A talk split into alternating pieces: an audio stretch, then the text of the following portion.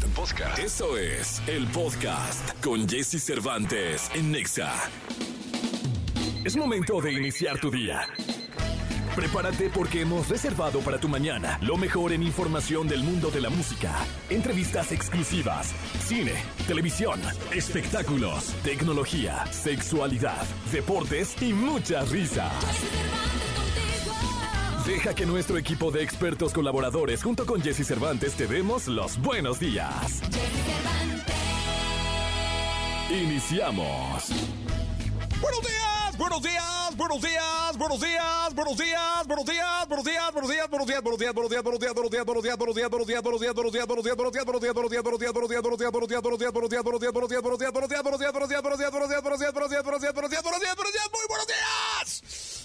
Buenos días, ¿cómo están? Son las 6 de la mañana con dos minutos. Este miércoles, mitad de semana, miércoles 26 de julio, se está terminando este mes número 7 a pasos agigantados. Hoy es miércoles y hoy con nosotros, señoras y señores, Gianmarco estará en este programa de radio. Hoy, Gianmarco, ayer estuvo su hija y hoy está el papá es la semana dedicada a la familia, ¿no? Eh, es como la semana de la familia, ¿va? Qué bonito.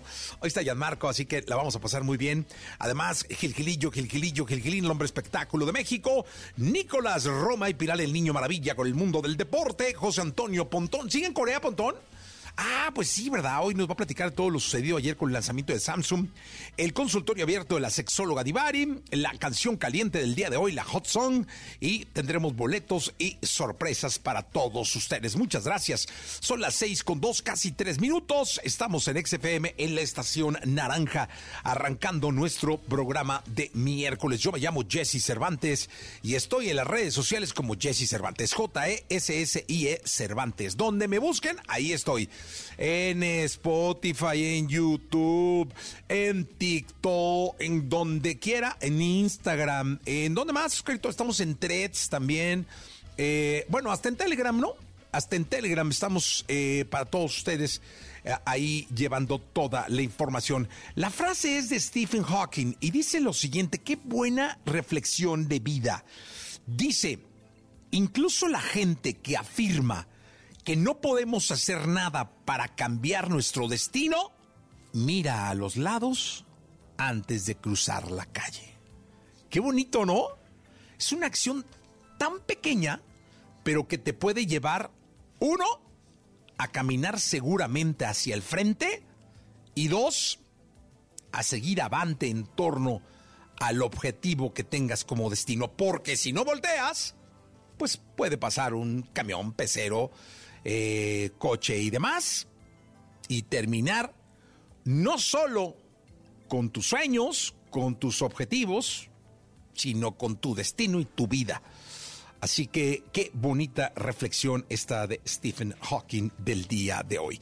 Y vamos a empezar con música. Esto llega a cargo de Carol G. Se llama Amargura y es la estación naranja quien te da la bienvenida. Lo mejor de los deportes con Nicolás Romay. Nicolás Romay. Con Jesse Cervantes en Exa. Señoras, señores, victoriado por millones, por millones en el planeta Tierra. Mañana de miércoles, 7:47. La, La, información del deporte con Nicolás Romay Piral, el niño maravilla conocido como The Kid. ¿Qué onda, mi niño? ¿Cómo estás, Jesús? Bien. Hoy juega Monterrey, juegan los Tigres. Y hoy, esperemos que alguien dé la cara por el fútbol mexicano, ¿eh? Porque ayer. Está siendo preocupante. Preocupante. Ayer Miami, Inter de Miami, categóricamente 4 por 0 le Doblete ganó de Messi, ¿eh? Dos de Messi, nada más. Dos de Messi, aparte al minuto 8 y al 22. O sea, al, 20, al minuto 22 Messi ya había metido dos goles. ¿Te ya, imaginas ya. lo que era el estadio, lo que era la atmósfera, lo que era absolutamente todo? 4 por 0 el Inter de Miami le ganó al Atlanta.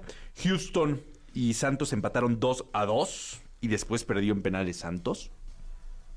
Mazatlán y Juárez empataron 1 a 1, pero en penales gana Mazatlán y Mazatlán, aunque usted no lo crea, Mazatlán es el equipo mexicano que ya está en la siguiente ronda. Qué bueno. Sí, Mazatlán ya está en la, uno, qué bueno. en la siguiente ronda con 5 puntos. Dallas goleó 3 por 0 a Necaxa. Hoy no viene Manolito San Martín, ¿eh? No, no. no, no y si viene, viene con una bolsa en la cara. Sí, sí, sí. 3-0 el Dallas le ganó a, al Necaxa. 3 por 0. Está complicadísimo el tema para, para Necaxa. Pero en general el balance de los equipos mexicanos ha sido malo, ¿eh? Hoy como bien dices, miércoles debuta ya lo que esperamos, ¿no? Que, que cambie un poco la cara porque es Rayados contra Salt Lake, Tigres contra Portland y también León contra el Galaxy. Pues, ganando esos tres equipos mexicanos, pues de alguna manera la percepción puede empezar a cambiar porque ¿Juega quién? Eh, Monterrey. Rayados, ya. Rayados de Monterrey. Los Tigres, los campeones. Ajá, y León. Y León, señoras y señores. Hoy juega el campeón del fútbol mexicano Sí, contra Portland. contra el Portland. Debe, de- de- esperemos tres triunfos. El de Los Ángeles Galaxy contra León, Es, es buen juego ese. ¿eh? pero se debió haber jugado ayer. Pero el charter Ah, fue el problema Sí, este del. No, no había. Ayer entrevistamos a Rodrigo Fernández en Claro Sports por MBS Radio y nos explicaba. nos ¿Quién es él? El director deportivo de León. Ok. Nos decía, pues son cosas que pasan. O sea, a ver, yo entiendo a mis jugadores porque el problema fue que iban a salir el lunes en la noche. No, el domingo en la noche. No salieron, les dijeron, salen mañana tempranito. Y llegaron al aeropuerto el lunes y les dijeron, no, eran las 3 de la tarde y seguían ahí. Dijeron, no, hasta el martes hay vuelos". No, no, no sabemos. Salieron el lunes en la noche, en la madrugada, llegaron martes a las 2 de la mañana a Los Ángeles y pues no podían jugar ya el partido el martes. Entonces lo movieron para miércoles. Sí. O sea, un desorden de logística importante. Pero bueno, eh, hoy estos partidos que pensamos pueden empezar a cambiarle la cara de, de la Liga MX porque los resultados pues, no han sido no han sido buenos. No han sido los, los, No, no han los sido- adecuados. no han sido buenos. Eh, y mira, de cara a lo que me imagino que no, no será la, pri- la- la primera, pero no la única. Leagues Cup. Ajá. No, no, no, no, esto Yo- por los siglos de los siglos. Sí, a lo que me refiero sí, es que ahora el equipo mexicano va a tener que pensar en, en- en armar una plantilla que le dé para el torneo para la League's Cup. Eh, Pero es que ni siquiera Jesús, porque se, o sea, se detiene el torneo. O sea, no es como que estás teniendo que unos juegan Liga MX, otros juegan League Cup. No, vas con el plantel completo un mes. Por eso, pero armar una plantilla pensada en, en los compromisos que implican la Liga y la League's Pues Cup. bueno, ¿no? pero ya la deben de tener, ¿eh? Porque sí, creo que es un tema de percepción, de que mientras se habla de Libertadores, ta- primero gana la League Cup y luego platicamos, ¿no? Oye, me dio la impresión, ¿viste el juego de Messi? Y el juego de Messi, sí. Me dio la impresión, es solo una impresión, ¿eh? de que, sobre todo en el primer gol, ese que pega en el poste y luego el de derecha, eh, Siendo lo no. me da la impresión de que, bueno, viene de la liga francesa, Sí. de jugar con el Paris Saint Germain, eh, de ser compañero de Kylian Mbappé, de Ramos, eh, viene precedido del Barcelona, de la Liga Española, donde hay equipos buenos, muy buenos, y hay equipos que están. Eh, no sé, lo hizo con una facilidad que yo no sé si la MLS le vaya a quedar, ¿Chica? Chica. No, pues obvio. pero muy. Sí, sí, sí. O sea, parecía que estaba canchando, o sea. obvio, obvio, obvio. era- fue un No, y gol sumado, a canchero, lo, o sea, sumado lo que ah, viene pum, es. pum, Sumado lo que dices, viene de ser campeón del mundo con Argentina. Con Argentina, tienes razón. O sea, no, el nivel de presión, de ritmo, de calidad de los compañeros, todo. Y hoy Messi se está enfrentando a un nivel más abajo, ¿no? ¿Cuál es el gran reto de Messi? Que no se vaya para abajo su nivel, ¿no? El mantenerse siempre arriba y subir a sus y compañeros. subí a la liga, sí, yo creo Y que a sí. la liga. Ese es. no, Porque el Inter de Miami va a ser otro, ¿eh? Pues ahora ya- que regrese el torneo, otro, ¿eh? pero ahora que regrese el torneo de ellos, Sí, vas a ver sí. que va a empezar a escalar y escalar y escalar. Otro. este, sí, lo hizo con una facilidad. El- sobre todo el primer gol. Y dije, no, hombre, este vato está canchando así, ya sabes, esos señores que entran a caracoleros, Yo tranquilos. creo que, que es normal totalmente. No sé, pero Totalmente. fue ayer muy notorio. Muy notorio. Pero bueno, vamos a ver cómo se termina por desempeñar la League's Cup cuando se enfrenta a equipos mexicanos. De, ayer escuchaba en ESPN, pero de Estados Unidos. Veía un programa en ESPN de Estados Unidos y decían, bueno, pues ahora el Inter de Miami va a jugar contra el Atlanta, un rival que le va a exigir muchísimo más que el Cruz Azul. O sea, en Estados Unidos tienen la percepción de que los equipos mexicanos, pues no. Y le pasó por encima 4-0. Le pasó por, sí, pero al Cruz Azul también le pasó por encima. Sí, también, pero bueno, por lo menos un 2-1 ahí. En, Pero cuando se en- enfrente a, a un Tigres, a un Rayados, a un América, creo que la cosa se puede, Ahora, que- que un mano a mano con André Pierre. se puede bueno, sería espectacular. Se Sería puede emparejar la cosa. ¿eh? Vamos a ver qué pasa. Eh, Nicolás Roma y Pinal, 753, muchas gracias. Eh, vamos a continuar con la música, pero antes las curiosidades de Pink Floyd. Toda la información del mundo del espectáculo con Gil Barrera, con Jesse Cervantes en Nexa. Señoras, señores, abriendo la mañana de este miércoles, miércoles miércoles 26 de julio del año 2023. Con nosotros Gilgilillo, Gilgilillo, Gilgilín. El hombre espectáculo de México. Mi querido Gilgilillo, ¿qué nos cuentas? Oye, la semana pasada se dio a conocer que eh, Julián Álvarez ya podía, ya estaba paseando en, En Estados Unidos, Estados sí, sí, Unidos, sí, en con sus Disney, hijas, con morras, ¿no? Con sus ya llevó niñas. a, a- a las niñas al parque de diversiones del ratón Miguelito, estuvo ahí en Santa Mónica y está muy contento. Pero mira, fíjate, después de casi siete años de estar prácticamente desterrado, porque pues, estuvo eh, bajo investigación del Departamento del Tesoro, pues ya está prácticamente reestructurando su vida ahí, ya se habla de que ya viene la gira. Oye, que una cosa es que te den visa y otra cosa es que te den visa de trabajo, ¿no? Justo, es un proceso bastante largo, ya lo, por lo pronto ya, ya logró Ya entró. entrar, ¿no? Y la visa de trabajo es ciertamente más sencilla una vez que ya tienes la otra visa, Ah, ¿no? la otra visa, sí. Porque este, eh, pues por ahí había un plan incluso de meter a Julián en estadios y en arenas allá. Yo creo que le va a ir muy bien, ¿no? Este, vaya que la pasó difícil, pues hasta de Spotify lo sacaron, ¿no? Dijeron, Todo, señor, usted todo, no tiene nada que ver aquí, YouTube, todo, todo, lo que tuviera relación Con las mar con las compañías que están en Estados Unidos y todo. Sí, sí, sí, salió de todos lados. Entonces, este, ahora ya eh, en algún momento, todavía el año pasado se llegó a, a hablar que eh, te- tenía una gira muy ambiciosa y bueno, pues este, ya todo están, están prácticamente preparando. Son fuentes de empleo. A Julio le va a ir muy bien. Muy bien. En algún momento lo hemos platicado, yo se lo he comentado también en corto, que para mí el, el sucesor natural de don Vicente Fernández, respetando sus distancias, es Julián Álvarez. ¿eh? Yo siempre le he dicho, o sea, siempre le he dicho a Julián, a Julio, eh, que él tiene todo para ser un ídolo del pueblo a Sí. niveles grandes. Sí. Lo que pasa es que él lleva su ritmo, ¿no? Sí, sí, sí, sí, sí. Incluso en alguna reunión él le decía, oye, las canciones de Don Vicente son... vi-". No las canta ni el potrillo ya. O sea, las canta nada más en shows. popurrí. El popurrí. Pero son balón suelto, las estaba agarrando por ahí Pepe Aguilar y no y algún otro intérprete. Pero en el momento en que los agarre Julio, eso va a ser un fenómeno, ¿no? Una, una locura verdadera. Y grabo con Juan Gabriel en el... No, no, no. Julián tiene todo para ser un ídolo, ¿eh? Sí, sí, De sí. verdad, todo, Gilillo. Vamos a ver qué pasa. Como te digo, lleva su ritmo, ¿eh? Sí. Él lleva su ritmo y va a su, a, va a su velocidad. Sí, trae, trae su propio paso. A lo mejor eso también no, es tan- no es tan bueno, ¿no? Sí, ¿no? Sí necesita Este, como que, oye, pues vamos a meterle más velocidad al asunto. Un equipillo ahí más... Sí, sí, sí. Pero bueno, pues este, por lo pronto ya regresó y eh, lo que es una realidad es que se está preparando una gira de Julián por arenas y estadios en Estados Unidos que pues, sería bastante lucrativa. Ahorita que están batallando muchos, mi Jessy, porque, ah, cómo le está costando el trabajo llenar allá algunos, Arena, es ¿eh? que luego, ¿sabes qué? Creo que se aceleraron y buscaron lugares muy grandes, ¿no? Y- Entonces- y, y todos al mismo tiempo. Sí, no, está. está Entonces, complicado. este, eso, eso, eso también fue un, un conflicto. Perdieron la proporción, ¿no? Oye, lo, lo bueno es que tú y yo estamos el mismo día viendo a YouTube en Las Vegas en el Sphere. Eso sí. Digan Eso lo que digan y hagan lo que hagan y vaya quien vaya. Sí. Oye, ¿sabes cuánto cuestan los boletos para ver a Peso Pluma en el YouTube Teatro? teatro? ¿Cuánto? 200 dólares. De 200 dólares para arriba, ¿En el de Los Ángeles? en Los Ángeles. Órale. De 200 ¿Cuánto dólares es? para arriba. Esto es el... Tenemos aquí un investigador GPT, ¿eh? Sí, sí, sí. que Pues igual ahí que nos ayude. Que nos ayude, ¿va? Sí, Él sí, el vato, pero... Ahí va a estar por allá. Y luego este el Pepe Aguilar va a estar en, en el Jaripó Sin Fronteras También. este el 3 de septiembre en, en Anaheim. En Anaheim. Entonces, este, échenle la mano, mano, porque nada más llega el 20% vendido del foro donde va a estar. ¿Pepe? Sí. Sí, sí, sí, está, está muy flojo el Pepe. Mira, aquí nada más se le dice Peso Pluma en el YouTube Theater de Los Ángeles. Fíjate mi pronunciación, o sea, a ver Muy si bien, sí, este claro. No, de, de entrada dijo en el YouTube Twitter. Por mi pronunciación. 19 19 de, 19 de julio.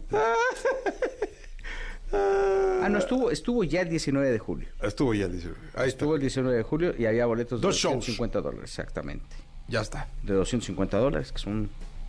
Pues ahí. Sí, alteró a los angelinos, sí, ya los alteró. 5 mil cinco mil varos. Sí, es una un billete, mi querido Gilillo, gracias. Sí, y buenos días a todos. Buenos días.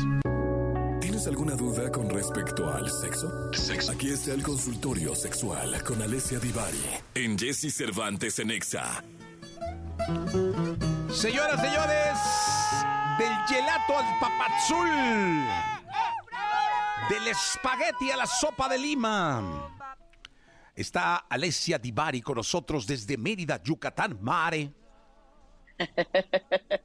Buenos días, ¿cómo están? Bienvenida a América.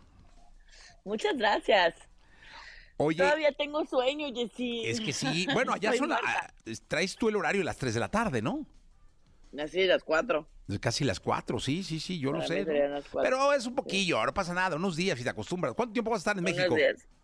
15 días. Híjole, pues sí, te- al día 14 ya te acostumbraste y ya te regresas. Exacto, ya me regreso. No pasa nada. Exacto, bien padre. Y luego allá tardas otros 15 días en acostumbrarte. Pero, pero Exacto, pasa sí. rápido, Divari, no pasa nada. Tranqui. Oye, eh, pedirle al público que nos mande sus preguntas al 55 79 19 59 30. Está Alesia Divari desde Mérida, Yucatán, Mare.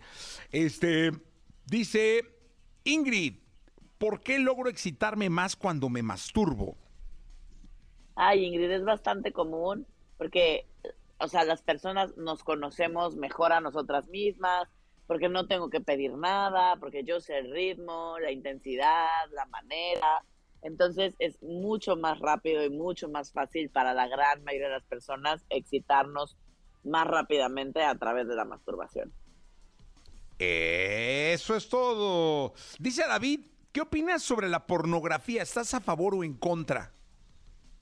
Estoy a favor en función de entender que es un entretenimiento para adultos y si aprendemos y lo entendemos como tal, me parece que es una opción, que no tiene absolutamente nada de malo.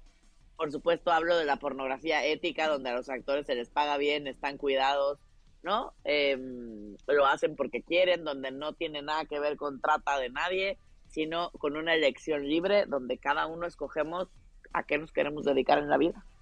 Eso es lo, lo- lo más importante, que lo veas eh, pues tú y que tengas el respeto de no andar compartiendo cosas que puedan dañar a los demás, que- ¿no? Exacto, que no son tuyas. Eh, no, no estoy a favor de, no, o sea, como esto, de distribuir material que no es tuyo, pero alguien que se quiere dedicar al mundo de la pornografía y que para él o para ella, para ella es una opción, pues está súper bien. Y para los que lo consumimos, que sepamos que es un entretenimiento, no es la vida real. Totalmente de acuerdo. Eh, ahí te va este. Dice, ándale. Eh, ¿Me podrías explicar, dice Pepe, eh, por favor, cómo funciona el basalgel? Es un gel que ayuda a, a lubricar y no, no tiene mayor ciencia. eh, simplemente te ayuda a poder lubricar mejor y a que la penetración sea mucho más placentera. Ok, pero no tiene nada más que eso, ¿no? No, no, no. Bueno, entonces vamos ahora con... Ah, mira, dice Regina que si es necesario que su novio use condón cuando le hace blow job. Idealmente sí. O sea, cuando hablamos de sexo más seguro y protegido, sí, el ideal es que sea, sí, sea que le estemos practicando sexo oral a, a un pene o a una vulva. Idealmente, en el caso del pene, se utiliza un condón. En el caso de la mujer, puede ser un dique dental o un condón partido a la mitad o eh, un pedacito de plastipac. Del que es como plastiquito, un cuadrito eh, cualquier cosa que ayude o que haga que los fluidos corporales no entren en contacto directo con la mucosa bucal. Ahí te va, dice por aquí Natalia. Están buenas, ¿eh? Dice, ¿qué factores sexuales o emocionales afectan la lubricación vaginal? Híjole, ¿tienen tiempo?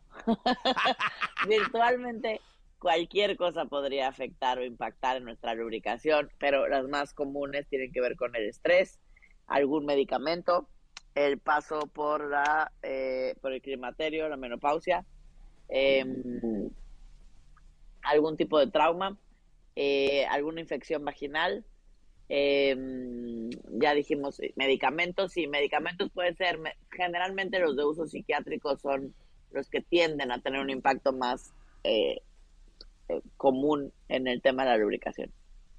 Y cuando estamos deprimidos, por ejemplo, a nivel emocional, eso es muy común. Oye, chécate esta, dice Yasmín, eh, nos llega por WhatsApp. En dos semanas me caso y nunca he tenido un orgasmo con mi novio.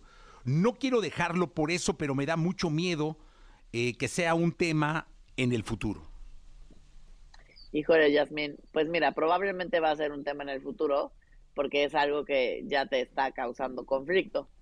Eh, valdría la pena eh, arreglarlo, arreglarlo en el sentido de ir a terapia, ya sea sola o acompañada, si es algo que pueden hacer en conjunto para aprender y para que también en pareja puedan aprender cómo apoyarte para que tú puedas alcanzar el orgasmo, si es algo que a ti te preocupa, si es porque nos falta información, no sé si nunca has alcanzado el orgasmo y entonces no tiene que ver con él y con la combinación con él, o si con él en particular no has alcanzado el orgasmo. Si fuera la segunda opción, es idealmente entonces la situación es ir a terapia de pareja, terapia sexual en pareja. Si tú sí has alcanzado el orgasmo, pero con él no, entonces eh, incluso si vas solita a terapia, también puede funcionar porque el tema tendrá que ver con la comunicación, con aprender a pedir lo que necesitas, etcétera. Eh, ah, mira, aquí nos llega esta desde Buffalo, Nueva York. Dice, yo lo está escuchando por internet. Dice, hola Jessy, buen programa. Me gustaría que hablaras con la sexóloga de este mi tema. Dice, mi esposa me dice que le gustaría que esté con otra mujer, pero no sé qué pensar. No, pues qué pensar, pues nada, que le erotiza la idea de verte con alguien más. Es un, es una práctica bastante común, ¿no?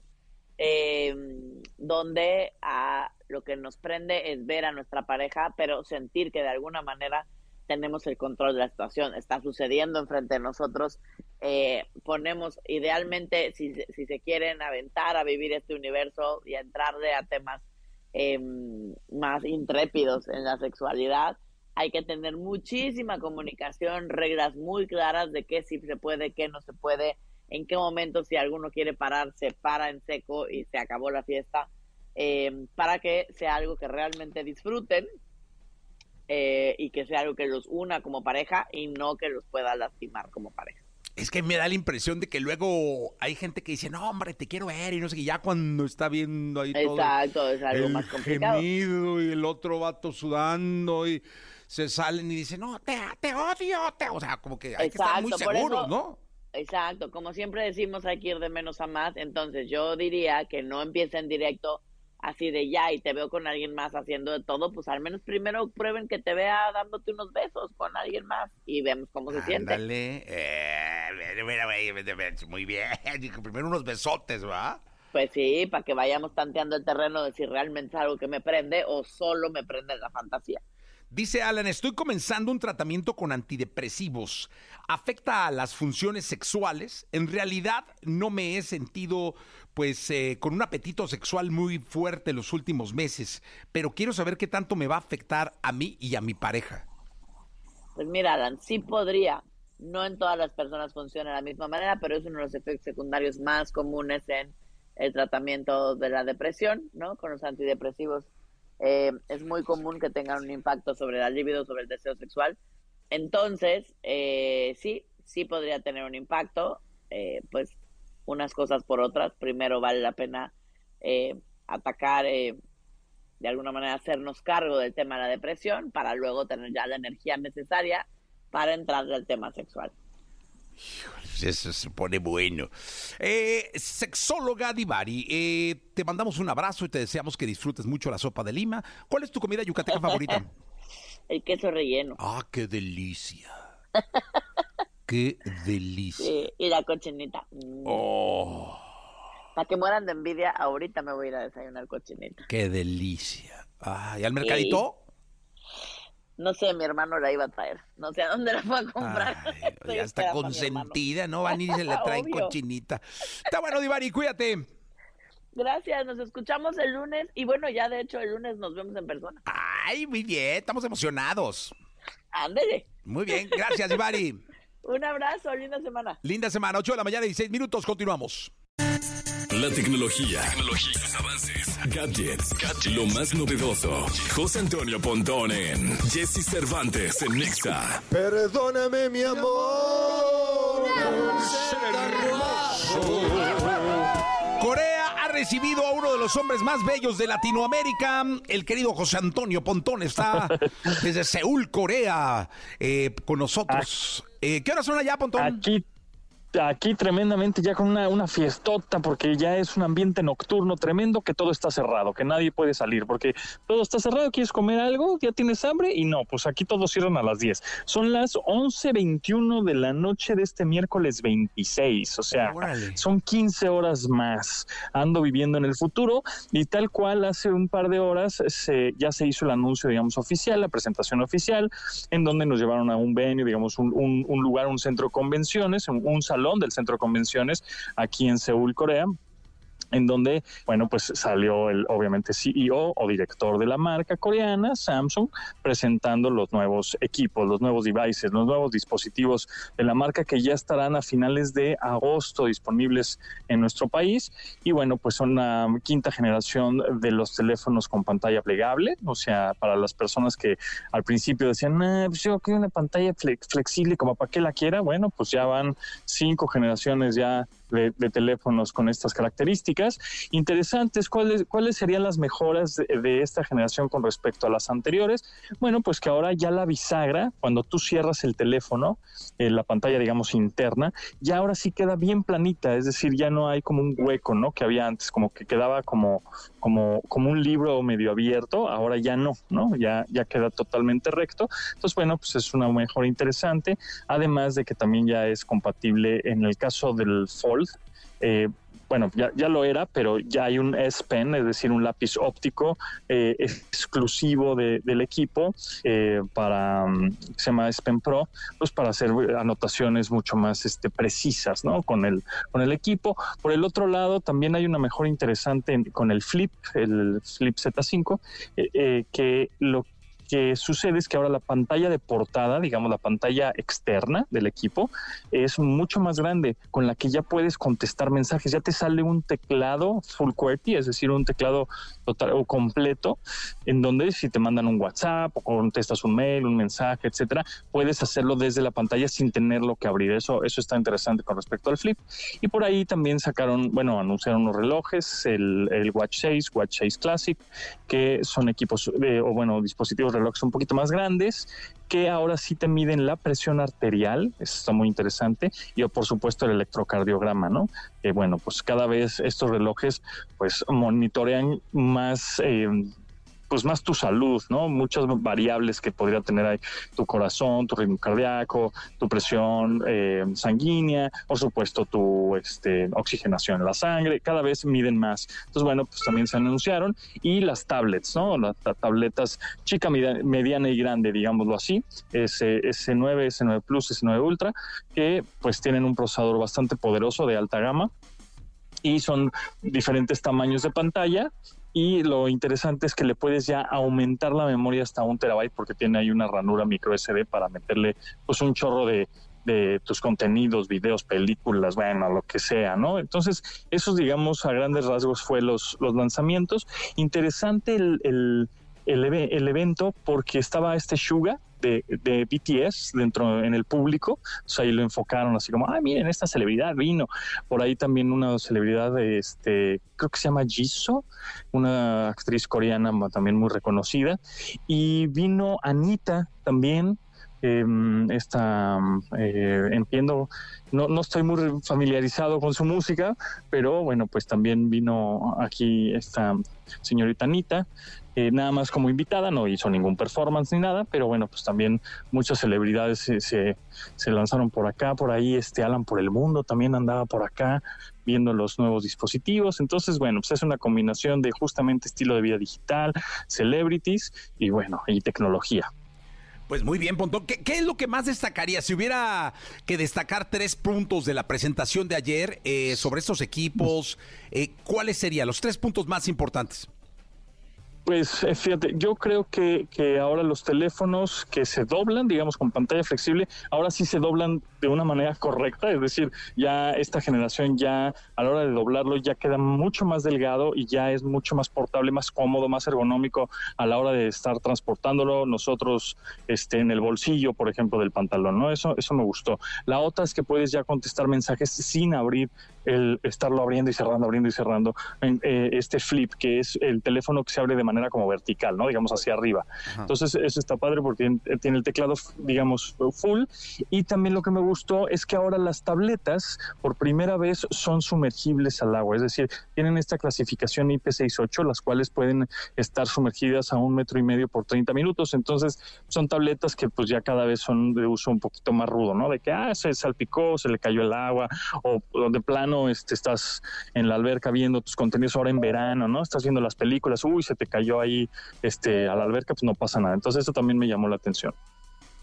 Pues lo bueno es que de alguna manera, eh, mi querido Pontón, eh, ya avanza más el tema de poder usar en cualquier lugar eh, la, la tableta, ¿no? Exacto, sí, en cualquier lugar y más accesorios también hechos para las tabletas, que por ejemplo el teclado, hay un accesorio como un case, eso es, eso es curioso porque tuvimos la oportunidad también de visitar la tienda de la marca más grande, ¿no? En, en, la capital, de aquí en Seúl, eh, son es una tienda de cuatro pisos y hay un chorro de accesorios que de, verdad la gente ama los accesorios, es decir, los cases, las fundas, los lápices, los...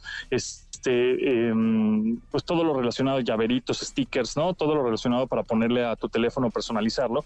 Y hay una, un case o una funda para esa tableta con certificación militar. O sea, entonces puedes ponerle un case a, a, una de estas tabletas y casi casi te aguanta, bueno, casi casi que pase un tanque encima de ella, no le pase nada, ¿no? Este, de super uso rudo.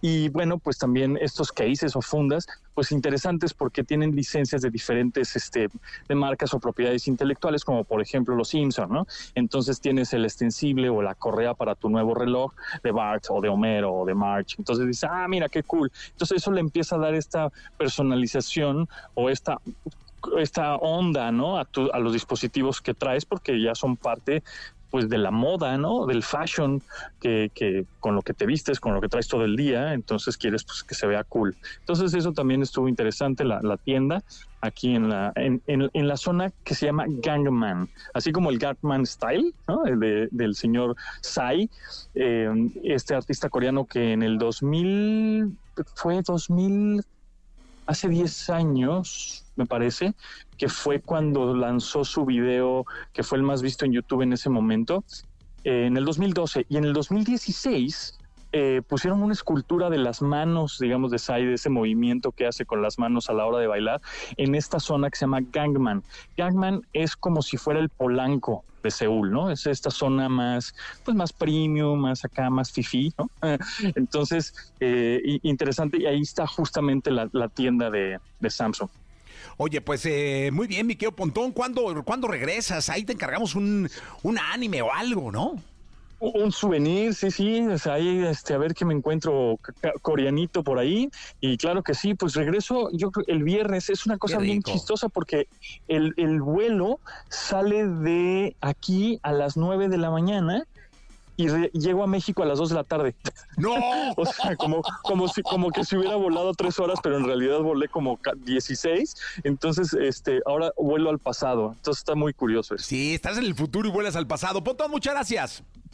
Muchas gracias a ti, Jesse. Nos estamos escuchando. Oye, vamos con la canción caliente del día de hoy. La hot song del día de hoy también es de estrenos, melodramático.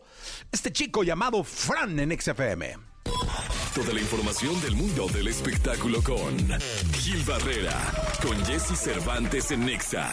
Señoras, señores, el hombre espectáculo de México, el querido Gil Gilillo, Gil Gilillo, Gil Gilillo. Mi querido Gil Gilillo, ¿qué nos cuentas? Oye, pues prácticamente la noticia que le está dando la vuelta en este momento a los medios es esta postura de que el actor estadounidense Kevin Spacey es declarado inocente de nueve delitos sexuales contra cuatro hombres. Como recordarás, él tenía pues prácticamente eh, una serie de acusaciones graves que prácticamente destruyeron su carrera porque eh, estaba eh, prácticamente en la cúspide con House of Cards y bueno, luego de estas acusaciones y estos señalamientos tuvo que eh, se retiró pues de la de la producción, se retiró de protagonizar esta serie que estaba prácticamente creciendo, creciendo de una manera impresionante. Y este bueno, pues después de más de 12 horas el tribunal londinense se pronunció a su favor tiene 63 años y ha sido hallado, de acuerdo a lo que están reportando medios internacionales, como no culpable. Fueron un proceso bastante largo de señalamientos, eh, concretamente eran acusaciones eh, de índole sexual. Y bueno pues este hoy por hoy eh, ha quedado libre de estos cargos.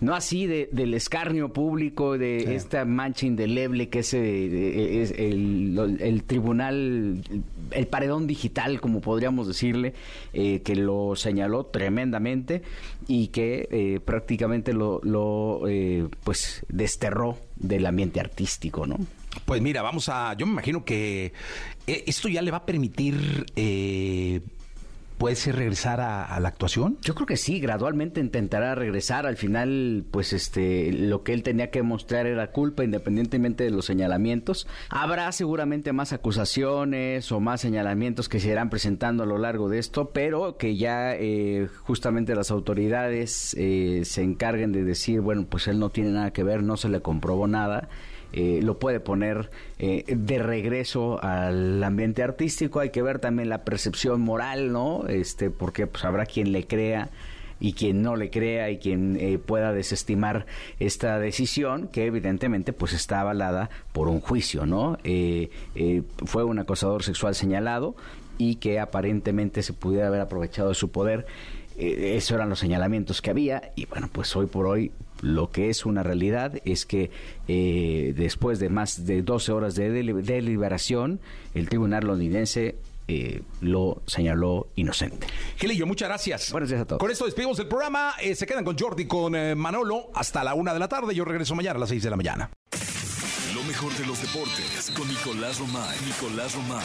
Con Jesse Cervantes en Exa. Bien, llegó el momento de la segunda de deportes. Nicolás Romay Piral, el niño maravilla, conocido como The Kid, conocido como The Wonder. Mi querido Kid, ¿qué nos cuentas en esta segunda de deportes? 26 de julio hoy, ¿no? 26 de julio. A un año de los Juegos Olímpicos de París, exactamente. A un año. Un año de París. Día de, de, de París que van a ser unos Juegos Olímpicos. Sí, huele a crepa.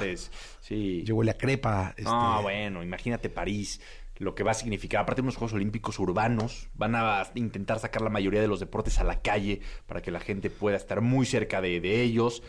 ¿Estás de acuerdo que en París, a donde voltees, hay historia, hay arte, es espectacular, hay belleza. Ahora acabo de ver la final del Tour de France. ¿Qué tal los paisajes? No, hombre. No, pero la final es en París y pasa por Louvre y pasa por la Torre Eiffel. Brutal. Pues imagínate que el voleibol de playa se va a jugar en la Torre Eiffel. Que equitación va a ser en Versalles.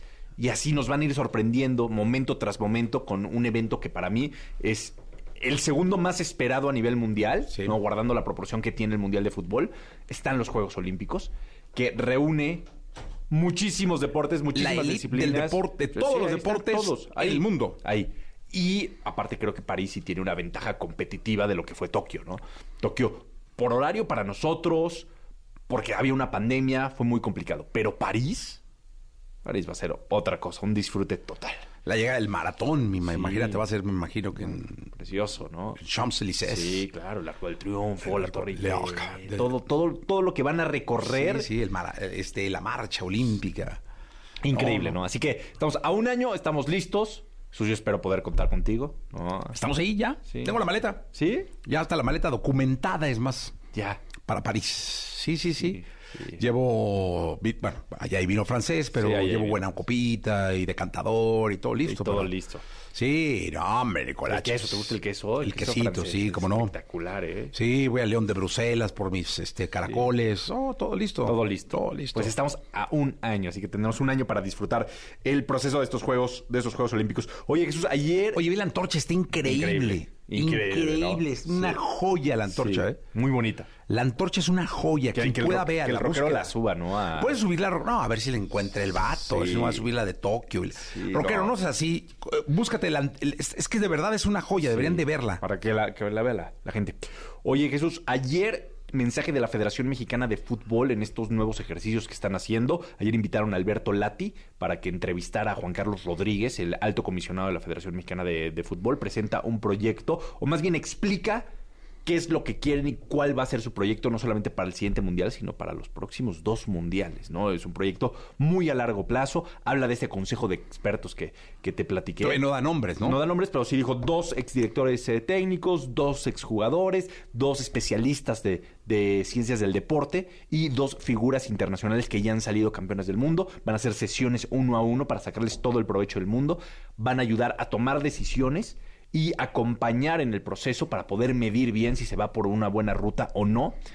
Aclara que él, como alto comisionado, no va a decidir temas deportivos, que lo del Jimmy Lozano y lo de Diego Coca fue un bomberazo totalmente, porque pues la situación Sí. así estaba, ¿no?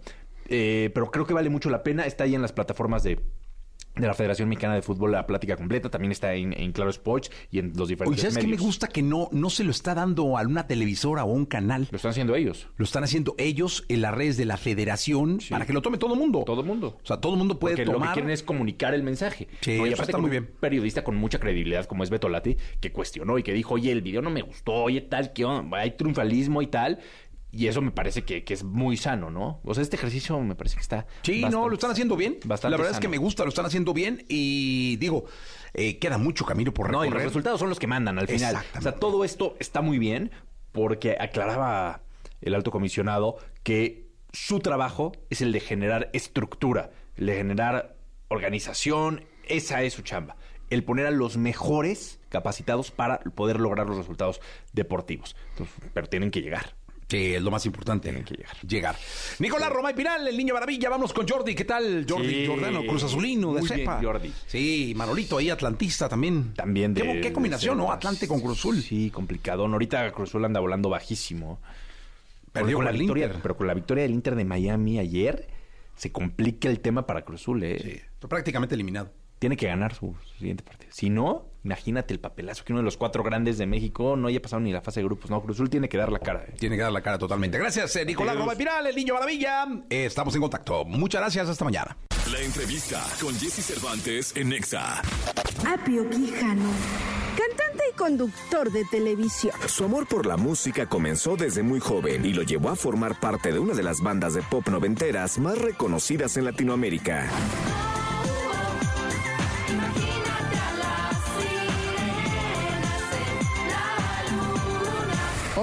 Aquí con Jesse Cervantes, Cenexa llega a la cabina el primer integrante del Team Infierno, quien nos comparte su experiencia en la Casa de los Famosos México.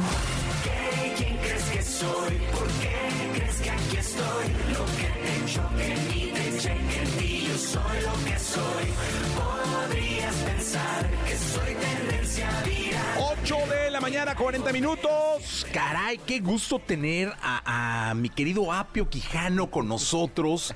Eh, a mí me preguntaron por ahí alguna vez, oye, ¿crees que, que cambie la carrera del Apio? Y dije, no, pues el Apio está hecho, o sea, ¿qué carrera? Él tiene su carrera brillante, a él lo esperan conciertos, giras, este, él no, digo, está bien, se está exponenciando todo su personaje, ¿no? Artístico dentro de la casa, pero finalmente el Apio es el Apio, y lo ha sido, lo conozco desde hace 25 años, no sé cuánto. Eh, y te doy la bienvenida a este programa. ¿Cómo estás? Muy bien, ¿cómo estás, Jessy? ¿Cómo está a toda la gente que nos está escuchando en esta mañana? Estoy muy bien, muy contento, muy agradecido por esta oportunidad y, y, pues sí, la verdad es que he tenido, tengo mucho trabajo fuera con los cabás, con el, el 90s y, y yo sigo haciendo proyectos, siempre he estado haciendo proyectos. Eh, también la espiritualidad, o sea, de todo un poco. Ya sabes que me conoces y entonces he hecho de todo un poco en mi vida y bueno, pues esta fue una, una experiencia mm, muy interesante. Oye, cuéntame algo. 50 días eh, en una casa conviviendo con el mismo número de personas. Suena muy sencillo y para nosotros como público es muy divertido estarlos viendo, estarlos criticando, estar subiendo un post, este, con un comentario quizá para nosotros interesante, pero que para ustedes puede estar hecho a la ligera. Este, estás como en un paredón social ahí puesto para que por el mínimo comentario cuando estás lavando un eh, vaso, ¡pum! te caiga ahí eh, la banda encima. Eh, ¿cómo, ¿Cómo se siente? ¿Cuántos, cuántos días tienes de salido? Tres, ¿no? Tres. ¿Cómo te sientes?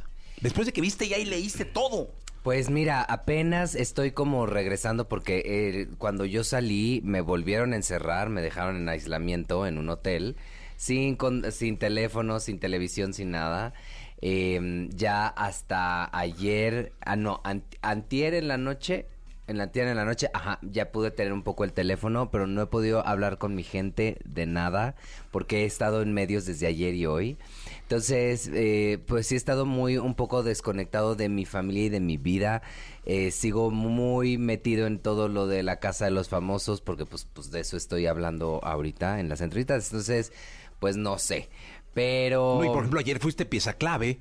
eh, estuviste en el programa de ayer, te Así vi. es, Y este, primero te tocó estar con el galán que entró ahí. Con Marlon. Con el de Marlon. mi Wendy.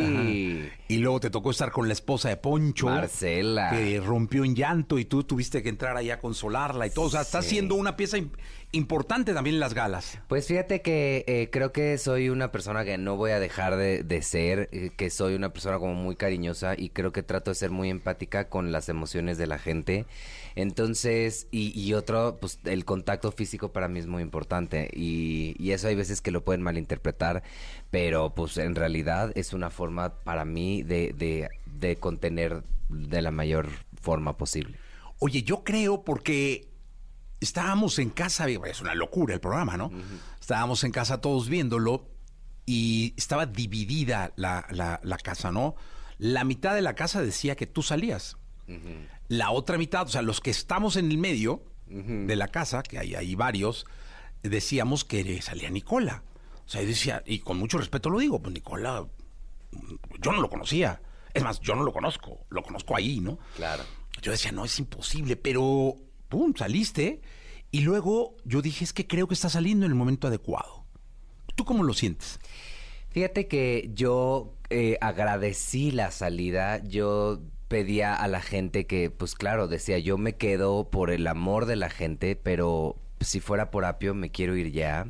Ellos ya lo notaban, que yo ya la última semana ya no me le estaba pasando del todo bien, estaba...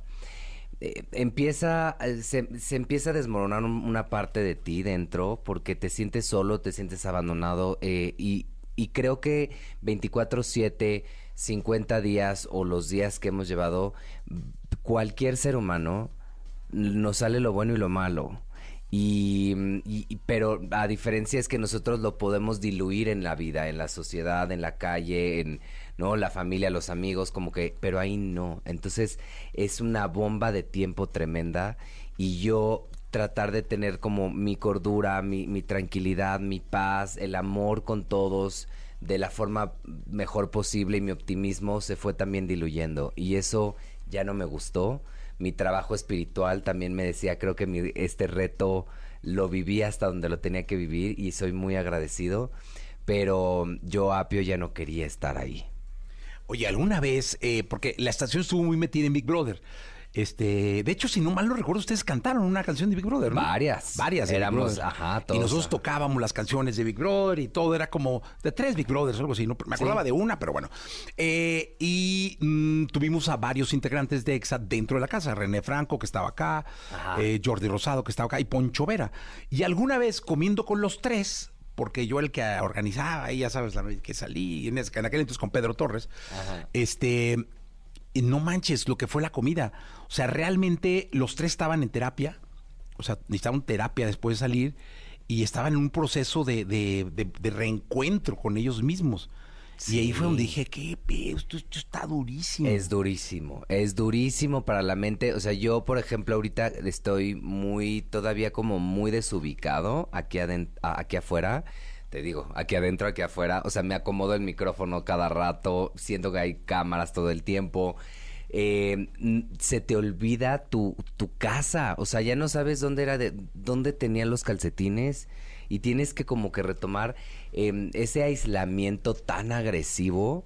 El cerebro es por eso empezó siendo un experimento, porque realmente eh, se, explotas de todos lados, de todas tus emociones, si lloras, lloras triple, si te enojas, te enojas triple.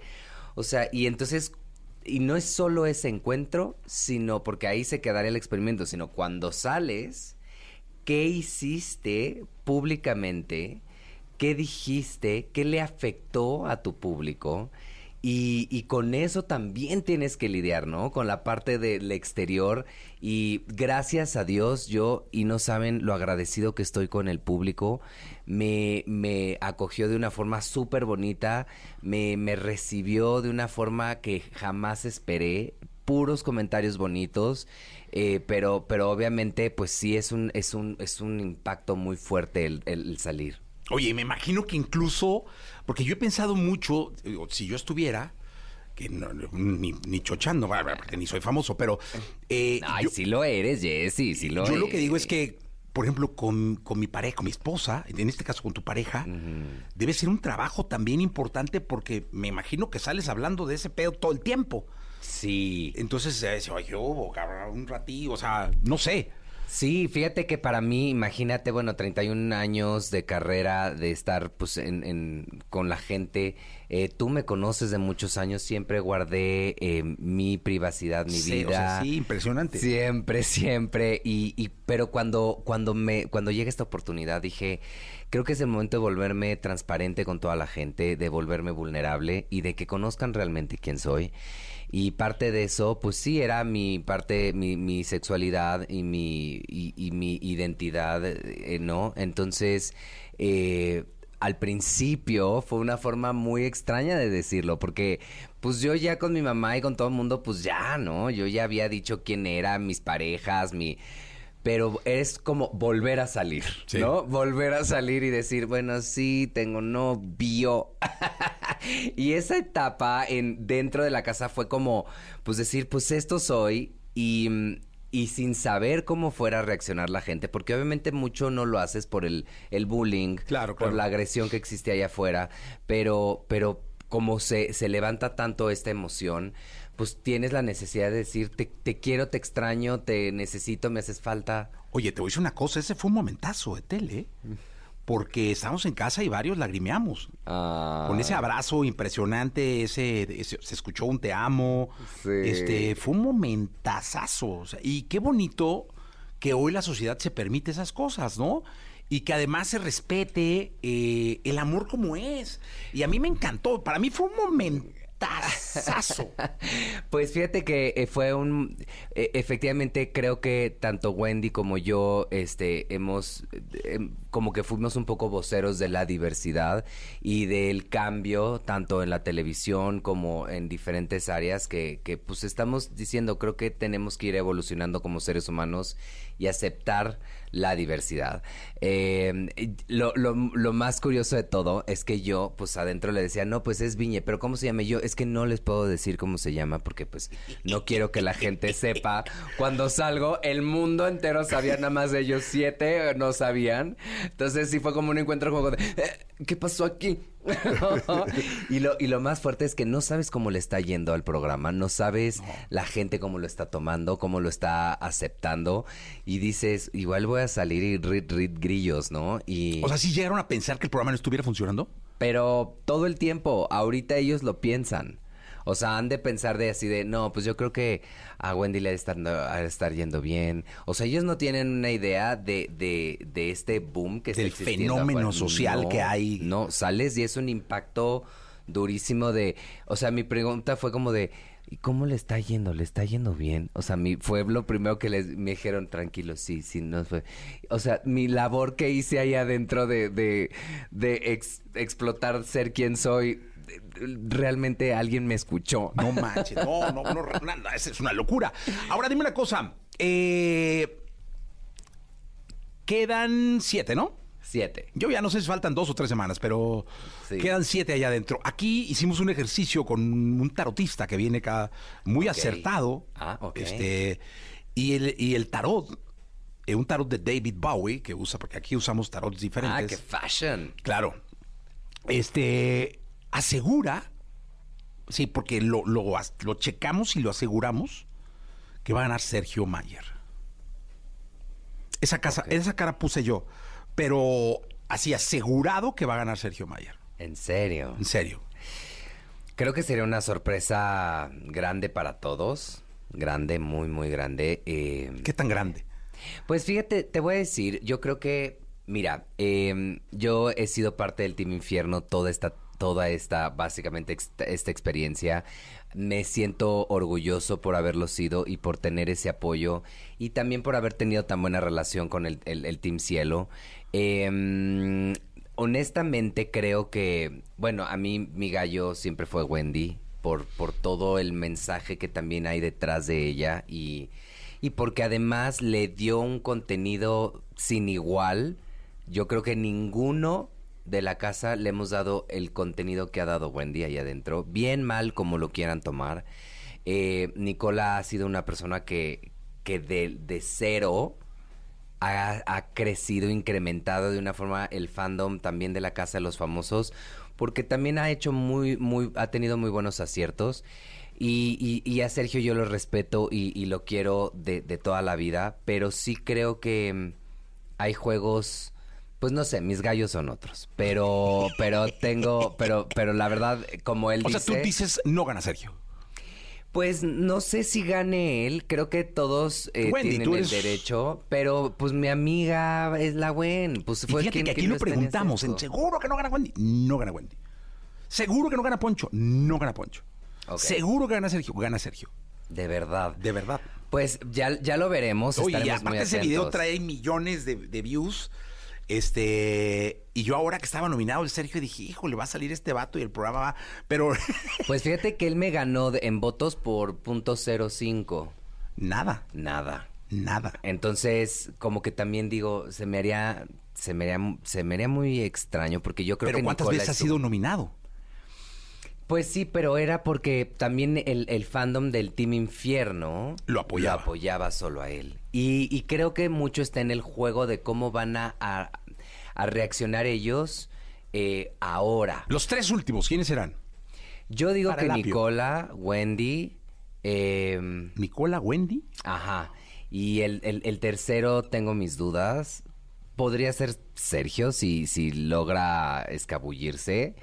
Pero todo depende allá ahorita del juego que vayan a crear y de los buenos seres humanos que quieran ser, porque lo que también se les olvida dentro del juego de una cosa así es que no se, nos- se les olvide la humanidad, que no sea solo la estrategia de tirar y de aventarle a uno y Claro. no, sino también generar buenos mensajes como se logró desde un inicio con el Team Infierno, ¿no? Con la parte de la lealtad, de la hermandad, de la moral, no, no, no tanto moralidad, pero sí del, del, del juego de cuidarse los unos a los otros. Eh, aquí hay un detalle que también te quería comentar, porque luego me, me parece que, y lo viví en, los, los otros programas, que la, otra generación que era Big Brother, eh, esto de la hermandad, ¿no? Están ahí días y no, hermanos y familia, la, la, la, la, la, la, la, la, la, pero pues luego yo veo, pasan meses y ya, se acabó ese pedo, ¿no? Ya no, se ven cada nunca y la, la, la. Si es, no es el, el encierro el que genera todo esto, o sea, si realmente sacaste amigos de ahí. Mira, te voy a ser muy honesto, la, la diversidad de los personajes o de las personalidades que estuvimos dentro, eh, la verdad le aplaudo a, quien hizo el casting porque sí era, eh, somos muy, muy diferentes. Algo que marcó mucho el Team Infierno, creo, en un inicio era que el hecho de ser diferentes todos y de tener una vida distinta y, y- crecer de diferentes, eh, eh, pues de diferentes lugares, de diferentes historias, eh, y unirnos por una misma causa, creo que eso hace muy fuerte el mensaje para, para, para allá afuera, ¿no? En una empresa, en una familia, en una pareja, en un... Es cuando tienes un mismo objetivo, no importa si eres... si somos diferentes, podemos llegar a, a un mismo acuerdo. Y creo que eso, por mucho que hubo enojos, corajes, tal, nos protegíamos la espalda. Sí, no, eso sí. Eso sí. ¿Pero y- sí sacas amigos? yo creo que voy a sacar uno que otro, la verdad. Eh, no, no te voy a, a- a afirmar el que sean los, los 13, la verdad es que no. Y además también pues depende no solo de mí, sino de, Eh, de ellos, otro- sí. también de ellos. Eh, creo que me llevaré a unos tres importantes. Bueno, 3 de 13 está bien. Sí, sí, sí, me voy a llevar unos, porcentaje. unos tres así muy sólidos. Y, y bueno, veremos también eh, cómo se va desenvolviendo y desarrollando todo el proyecto y, y llegando a la final, pues ver con quién, con quién realmente tienes ganas de crear una empatía bonita. Oye, Apio, si tuvieras que... es- Te llaman, ¿no? De televisión. Oye, Apio, ven, siéntate aquí. Los, los ejecutivos, hay mesa grande, ya sabes, café, ¿qué te tomas? o sea, todo el ambiente. Sí, todo el ambiente ahí, ya sabes, ¿no? Algo que ya has vivido. Eh, y te dicen, oye, fíjate que necesitamos que tú nos des, o sea, porque tú vas a decidir, este, tres personajes de la segunda temporada. Ah, ok. O sea, como que, que yo dé una opinión de quién es No, tres. no, tú vas a decidir, no, no una opinión, tú vas a decidir quiénes son tres de los siguientes 13. O sea, de- porque de- debe venir una segunda temporada de La Casa de los Famosos. Apio, o sea, los grandes ejecutivos, ¿eh? En una Ya sala de juntas No, me estás poniendo muy tenso.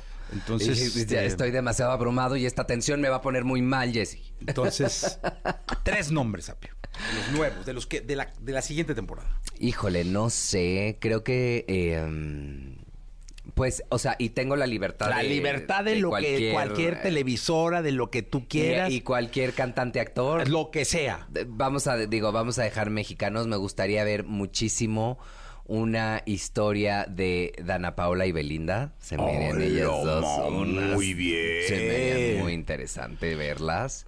Eh, ver su sensibilidad, porque conozco a las dos, a las dos las quiero mucho y creo que hace falta que, que las conozcan un poquito más para que se enamoren más de ellas. Y mm, el tercero, no sé si sería un tipo como...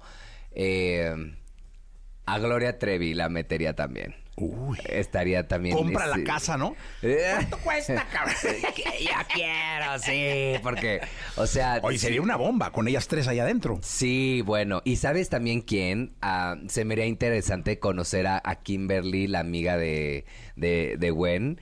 Creo que le, también le daría una sal y pimienta increíble al, ahí al proyecto. Oye, pues la verdad es que muchas gracias por estar acá, Apio. Sabes que se te respeta, se te quiere hace mucho tiempo. Ay, igualmente. Mucha suerte en todo lo que necesites. Esta es tu casa. Muchas gracias. Y este, suerte en todo. Ay, Jessy, muchas gracias. Gracias por tu apoyo, por tu amor que ha sido constante en cualquier proyecto en el que he estado. Siempre me has dado el espacio. Eres un lindo, te quiero mucho, te quiero de vida, de historia y te admiro por tu carrera también. Muchas gracias. Gracias, Apio, por estar acá con nosotros. 9 de la mañana en punto. Continuamos. La entrevista con Jesse Cervantes en Nexa. Gianmarco, cantautor y músico peruano. Con una larga e importante trayectoria, es conocido por su sonido único y su voz inigualable, posicionándolo como ganador de múltiples premios internacionales. Tú no te imaginas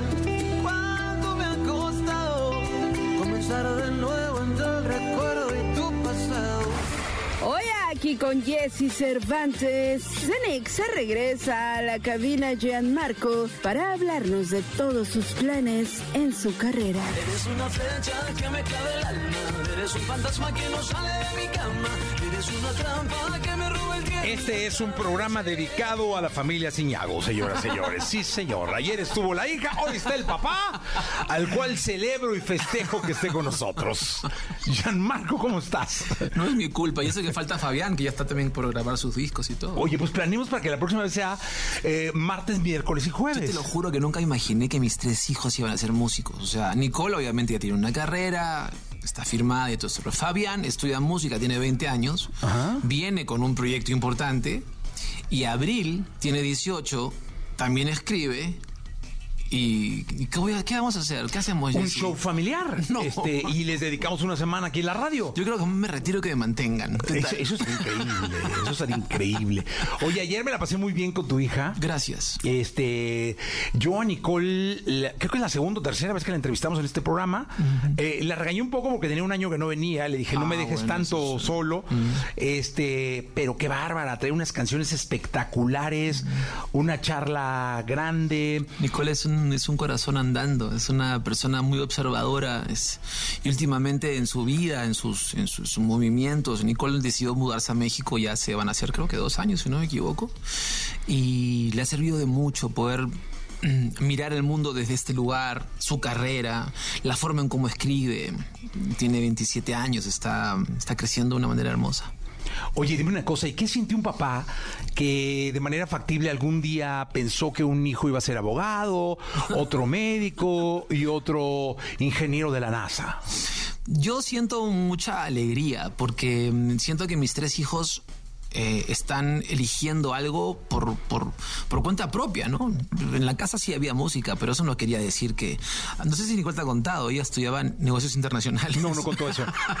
No, pero qué- bueno que lo dices. Y después estuvo, estuvo muy metida en el tema de make-up artist, le gustaba mucho y, era muy, es muy buena para eso hasta el día de hoy. Y, y cuando yo me iba, nos íbamos a mudar a Los Ángeles, eh, fuimos a un lugar que se llama eh, FIDEM, que es Fashion Industry and Design Marketing, algo así. Una universidad exclusivamente de diseño, de, de fashion y todo este rollo. Fuimos y ella estaba a punto de estudiar. Regresamos a Lima ya para mudarnos. Y la anécdota es graciosísima. O sea, me la encuentro un día en su cuarto llorando desconsoladamente. Yo pensé que pasaba algo grave. Me dice, no sé cómo contarte, pero yo no quiero esto. Yo hace años quiero ser músico y quiero, quiero seguir tus, tus, tus pasos y quiero estudiar música. Y yo no entendía el miedo, primero a decírmelo. Y segundo, porque nunca a mis hijos les he dado el... O han tenido puertas abiertas a todo. Y de repente pasó, pasó que se dedicó a la música de una manera eh, muy natural. Fabián lo mismo. Ella es un gran ejemplo para sus hermanos. Yo ya no soy el ejemplo. Ahora ella es el ejemplo para sus hermanos y está contenta, está, está feliz. Yo creo que le va a ir muy bien. Aún no saca el primer disco. Y eso. No, me, me dio mucho. Estamos platicando a todo el público querido, porque ayer vino Nicole Ciñago, eh, que es hija de Gianmarco. Eh, lo, di- lo platicamos ayer, pero quien de pronto ayer se Es más, perdió yo esa soy el papá de Nicole. Sí, más bien, Gianmarco es el papá de Nicole. Correcto, sí. Y este, estuvimos platicando una plática muy sabrosa. eh, me dijo que era muy llorona, Sí. eh, que lloraba de todo, la, la, la. Eh, y saliste al tema y un par de veces con la música que, que tú cantabas o que escuchaba de ti contra la que ella. eh, A, a ella la formó, porque ella la formó Paramore, según estaba diciendo. Sí. Este, y a tus demás hijos, ¿se llega a hacer una comparación? Bueno, Fabián es muy de John Mayer. Fabián es más tirado para John Mayer y su grupo favorito es 1975. Ok. Que es un grupo. Debe de estar el Lula Palusa en, Ex- Chi- en Chicago, me imagino. Ahorita se va a verlos en, que van a Miami. Este Abril eh, am- ama hasta el día de hoy Arena Grande. Eh, la forma de cantar de Abril es mucho más tirada al soul. Acuérdate que se criaron en Los Ángeles. Entonces tienen una onda bastante americana, pero eh, también tienen una, raíz latinoamericana importante, que es donde yo ahí sí entro a tallar porque les digo, ok, a ver muchachos, quieren escribir canciones, aprovechen este idioma tan hermoso que tenemos para poder decir las cosas de una manera muy especial. Nicole lo ha hecho de una manera exquisita, muy a su manera, ¿no? Y este y Fabián también y Abril está en proceso de entrar en eso de las metáforas. Oye, ¿qué se siente que llegue un hijo tuyo y te enseñe una canción? Primero- ha pasado, me imagino, ¿no? Que llegan con una canción. No es "Oye, tan papá". fácil que te, la- que te muestren las canciones. No, pero algún día debe haber pasado. Sí, porque en, un momento digo, eh, ellos también, eh, acuérdate que una canción es un mundo muy... Muy íntimo. Muy íntimo. Entonces, cuando se abren este mundo a, los padres, en, todo- en este caso, es este, han aprendido poquito a poquito a abrirse más. Nicolás no me mostraba nada antes. No me mostraba Ahora nada. sí. Ahora sí, ahora, ahora nos, nos mandamos los demos. Ok. ¿Qué te parece? ¿Qué opinas? Fabián, lo mismo. Abril, lo mismo. Ya hay, una, hay una, una puerta abierta, ¿no? Hacia ese tema. No hay tanto tabú en, ay, no, me da vergüenza. Porque al final, como siempre les digo a mis hijos, ¿no? El destino de una canción es la gente. El destino de una canción es la gente. Si una canción se queda guardada en un momento, en un cuaderno, en algún momento de la vida y de la historia va a encontrar a su voz. Así le, le has escrito tú. ¿Alguna vez les escribiste una canción? ¿A ellos? Sí. Bueno, Sentirme Vivo es una canción que está escrita a, a- a- mi familia en ese entonces, solamente estaba Nicole. Eh, en el nuevo disco que, que he grabado... Que no puedes cantar. Que no puedo cantar. ¿Por, por qué, por qué la industria es así? Caray, es que es industria. Bueno, es y luego industria. aparte llegan y te lo dicen en secreto. Sí, no puede ser. Por favor, sí, es una cosa protocolar. Este, mm, tengo una canción que se llama Los sueños de tu vida. Eh, mm, tengo un dueto en esa. Bueno, en el disco tengo. Eso sí puedo contar, ¿no? Lo que pasa en el Sí, disco. sí, hombre. bueno. Es un disco que quiero mucho. Producido por el maestro Julio Reyes, a quien respeto con todo mi corazón. Ha hecho cosas con Pablo Alborán, Saturno. Este, Es un gran canción. No, o sea, es una de mis canciones favoritas de mi vida. y aparte la producción es espectacular. Julio es colombiano, vive en Miami yo también estoy por allá. Nos juntamos, como te contaba, me he dado cuenta que el 10 de agosto son dos años que empecé a escribir el disco. El primer sencillo sale ahorita, en el 25 de octubre, que es un dueto con Rubén Blades. Ok. Una canción maravillosa titulada Aún me sigo encontrando, que lleva el título del disco, Aún me sigo encontrando. Pero en este álbum tengo varios duetos. Eh, ¿A qué voy con esto? Que la canción Los sueños de tu vida, que es la canción que le hago a mi hija, la canto con Silvio Rodríguez. ¿no? Y este son se junta es como un se junta todo porque los sueños el sueño de mi vida era cantar con Silvio. Yo desde los 14 años escuché La historia de las sillas, que es una canción extraordinaria de Silvio Rodríguez. Y ahí, en ese momento, a los 14 años, cuando escuché, escuché La historia de las sillas, me percaté lo que significaba escribir una canción. De la complejidad de este mundo tan raro, ¿no? Este, digo, de escribir, de realmente meterse, ¿no? Eh, Sí, sí, no, claro, claro. Este, porque ahora creo que las canciones son fábricas de chorizos, pero porque las cosas hacen Sí, así no, como- y luego ves ¿no? los créditos ahí. Es 500 17 personas, ¿no? compositores. Sí, manager, tal, sí, está todo el mundo. Sí, sí, sí. Este, pero bueno, la, la- la- la- la idea de esta canción era eh, poder ver a, a- a mis hijos, o en este caso a Abril, cumplir los sueños de su vida. Eh, me pasa lo mismo con Nicole. Eh, Me pasa lo mismo con Fabián. Fabián tiene una canción que, que se la escribí en el, en el disco Resucitar cuando su madre estaba en estado de gracia, como le llamo yo, estaba embarazada. Este. Y Nicole, Nicole tiene una canción que, que se, que decía, Eh, cuando vayas creciendo, Nicole, dentro de tu cabeza, vas a guardar las flores que mamá en el jardín sembró. Y cuando te des cuenta, Nicole, que la vida es un juego, vas a lanzar canciones al sol que papi te enseñó. Y ahora la veo triunfar, o sea, eh, y le gustan las plantas como su madre, este, y, las canciones que le enseñé, o las canciones que escuchó, que te contaba que escuchó conmigo, ahora ella arma su mundo a, través de eso, ¿no? Lo mejor es, el mejor mapa para, para, para un hijo en la vida son los papás. Lo hayas hecho bien o lo hayas hecho mal, lo hayas hecho medianamente, el mejor mapa es, es tu viejo y tu vieja, siempre, toda la vida. Incluso yo insisto, musicalmente también. Sí. Porque mucha de la música que te marca es la, mucha que, la música que escuchas cuando tú empiezas a reconocer acordes y estás en reuniones familiares. Es increíble. Y cómo es la historia de la música, ¿no? Porque mi novia, eh, Juli, ella es colombiana, es de Cali. Y Juli sabe canciones que, que ni yo me acuerdo, ¿no? Y digo, ¿de dónde conoces esa canción? Y es por sus padres o por los abuelos. Hay gente que, no sé, de treinta y pico años, cuarenta años que escucha tangos. El tango es una, es, una música que no escucha mucha gente últimamente, ¿no? Pero sí, los papás tendemos a, o en el carro, o mi madre, mi madre me acuerdo que me instauró, sin ella querer hacerlo, la de Nino Bravo, ¿no? Dejaré mi tierra por ti, dejaré los campos y me iré lejos de aquí, ¿no? De día viviré pensando en tu sonrisa, de noche las estrellas me acompañarán. Serás como una luz que alumbre mi camino. Me voy, pero te juro que mañana volveré. Al partir un beso y una flor.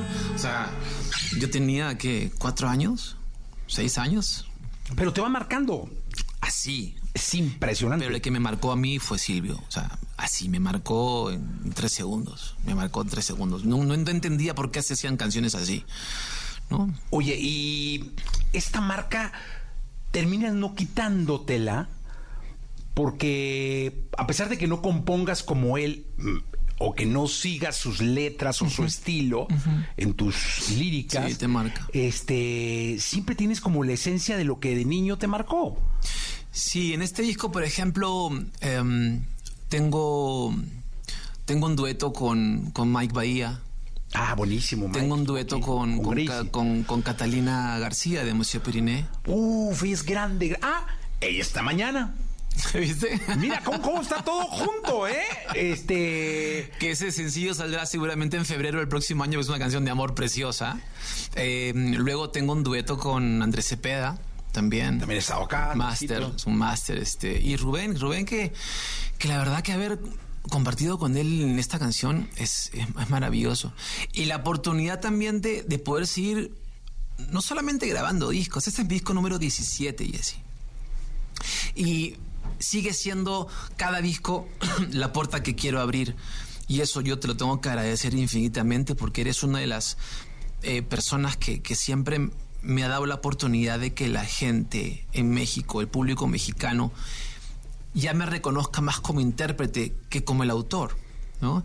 Este, y creo que te lo conté, todo sucedió el día que decidí en dejar de escribirle a otros, no de una manera exagerada, pero así como le dedicaba 50-50 a mi carrera, ahora le dedico el 100% a mi carrera y ya muy de vez en cuando me estoy sentando a escribir con otros, otros colegas, salvo que lo, realmente tenga ¿Cuál fue la ganas, ¿no? última canción que le hiciste a alguien? Que de ahí dijiste, esta es la última y se acabó. Ahí te va. Venga. Te va, la tengo de recuerdo.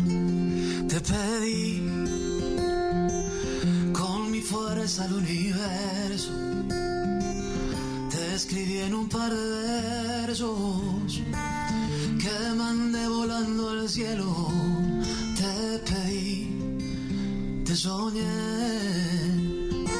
y te hablé sin conocer y también sin conocerte. Mis abrazos te llamaban a un ladito de la cama te soñé, presentí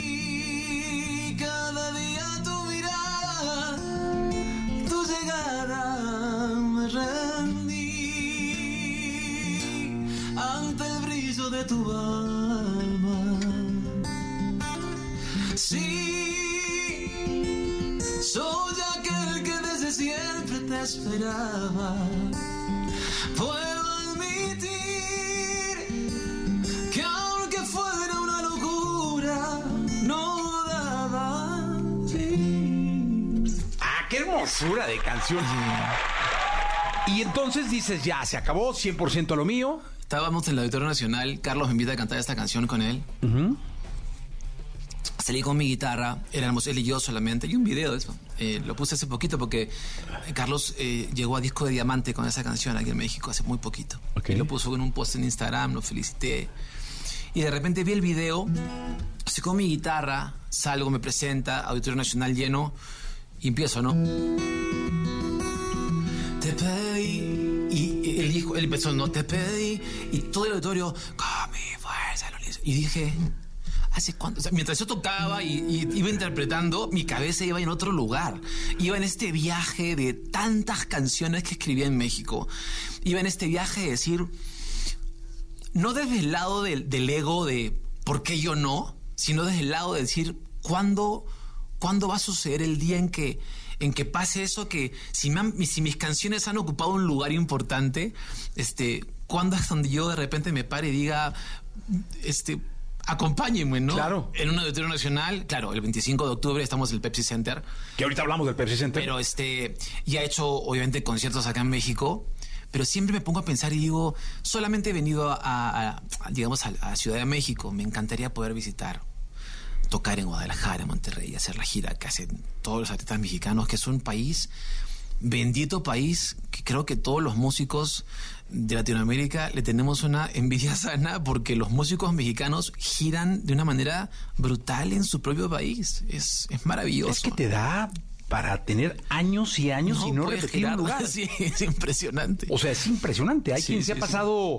Pasado 5 o 10 años sin salir de México, solo girando acá. Sí, y eso fue el momento en el cual dije, ay, tengo que ponerme una, una meta de, de- de cada día de poder seguir creciendo un poquito más, escalando un poquito más, porque si yo algo que quiero y quiero siempre que mi carrera sea una carrera longeva, ¿no? Siempre quise eso desde chiquillo, desde que grabé un primer disco, desde que empecé en un bar, yo sabía que iba eh, a terminar mi vida en el final de mis días siendo músico. Esa es mi, es mi perspectiva, siempre fue mi perspectiva, ¿no? Y creo que lo estoy cumpliendo de alguna manera, con 17 discos y, y, si- y- y sigo viniendo, y sigo visitando, y sigo girando, con mi banda toco hace 30, con mi banda toco hace 30 años. Este, y me está tocando una cosa un poco, un poco así como que me está rompiendo el corazón porque, claro, para girar en México, este, en la manera en como quiero girar, me toca hacer una banda aquí. Que muchos artistas hacen lo mismo a veces, ¿no? Claro. Este, entonces ando en esa, en, en ese dilema de, de hacer la banda y qué músicos traigo de allá, qué gente traigo. Y de después de ese Auditorio Nacional, ¿cuál fue el primer check? Es decir, el primer dijiste, no, voy a dijiste paso a pasito. Sí, sí, sí. ¿Cuál fue ese primer pasito que dijiste, ya voy muy bien? Eh, me ha pasado en este viaje. En este viaje eh, me estoy quedando en un departamento que rentamos con mi manager y he salido a caminar y como nunca, yo no, yo, o sea, yo no sé, yo no sé si es un tema que antes yo no lo notaba. Me pasaron cosas muy, muy locas con la gente. Generalmente me puedo cruzar con un peruano que me reconoce que está de viaje, que me reconoce que vive acá. Pero me empezó, o sea, no te miento, o sea, cada salida a la calle, dos o tres personas se han acercado a pedirme una foto. Y eso no me pasaba antes aquí. Y eso es una señal, ¿sabes? Es como una señal. Es más, en la Condesa estaba caminando, se me acerca una persona y me dice, Yani, te escucho hace muchos años. ¿Te acuerdas de este edificio? Me dice. Y yo le digo, no, en una esquina. Le digo, no, aquí grabaste Lamento, que está en tu disco a tiempo del año 2003. Fan, fan. Y yo volteo a ver la esquina y sí, efectivamente era la esquina, yo no había percatado. Entonces, cosas como esas me han empezado a, a suceder. Iba con una, una- un- con tres nu- eh, personas que ahora van a manejar mi booking en México. Mira esto de acá, a ver. O sea, podía haber sido preparado, ¿ah? Terminaba una reunión, ¿sabes? La agencia del booking, que es Alacrán, me, me, me- me contratan, digamos, como artista exclusivo de Alacrán para el booking en México. Y este, termina la reunión, vamos a comer, vamos a un restaurante cerca de la zona, ahí este, en Pedregal. Caminando de la oficina hacia este restaurante, conversando sobre los proyectos y qué podemos hacer, qué no podemos hacer, y de repente atrás una persona dice, ya Marco, ya Marco, estás aquí en México, no lo puedo creer, una foto. Y yo decía, esto parece preparado, o sea, cualquiera podría pensar Sí, que lo preparé para que, que esto- le pagué, que me alcanzó, No, que para me- que estos cabrones vean, contratamos al adecuado. Y entonces me, me han estado pasando cosas como esas y este disco viene con un tema, no sé, algo, algo, algo importante va a pasar con este álbum. Lo siento, lo presiento, lo tengo en mi corazón. Tener a Rubén, tener a Silvio, tener a, personajes como, como Mike, como, como Andrés Cepeda, o sea, eh, producido por Julio. Este, estoy pasando una etapa en mi vida muy importante. Me demoré dos años en escribir este álbum. Este, mm, creo que vale la pena que cuando la gente lo tenga, lo, lo abra- Bueno, tengo un dueto con Leonel García. Que Leonel es un. que casualmente vine a México en estos días para grabar el video de lo que también va a ser el sencillo con Leonel, que es una canción bastante interesante que se llama Ojos que no ven. Eh, te va a gustar el disco. me- me- Cuando salga tienes que venir a cantar sí, el disco, sí, porque, ahorita, ahorita cántale una canción a México, ¿no? La que tú quieras. Una ¿Qué canción. canción le dedicarías a México? Ah. La que. A ver, déjame estar acá, pero una buena versión diferente. Venga. Jesse Cervantes en Exa. Canta corazón, que el amor de mis amores ya está aquí. Que he pasado por su casa, no, que he volado en cada carta. Me olvidé, canta corazón. Te pongo la letra si quieres. ¿Cómo era? Canta corazón, que mis ojos ya la vieron por aquí. Que he guardado en cada carta, que escribí con las palabras que sembraste en cada beso que te di. Y con el tiempo te pensaba. Ok, de nuevo. No puede ser, me olvidé canta corazón. Que mis ojos ya vieron por aquí. Que he soñado con Es que hace cuánto que le escribiste. Hace cuando tenía pelo, me peinaba con gel. No, imagínate. Ahora te pones bloqueador. Oye, ¿verdad? No es broma. Este canta corazón, que mis ojos ya lo vieron por aquí. Que he soñado con su risa, que he soñado con su risa, que he pasado por su casa, que ha venido porque quiere ser feliz. Tengo de estante a Jesse Cervantes, ¿qué tal? Canta, ya me la sé, ahora me acuerdo. Canta corazón, que el amor de mis amores ya está aquí. Que he guardado en cada carta, que escribí con las palabras que sembraste en cada beso que te di.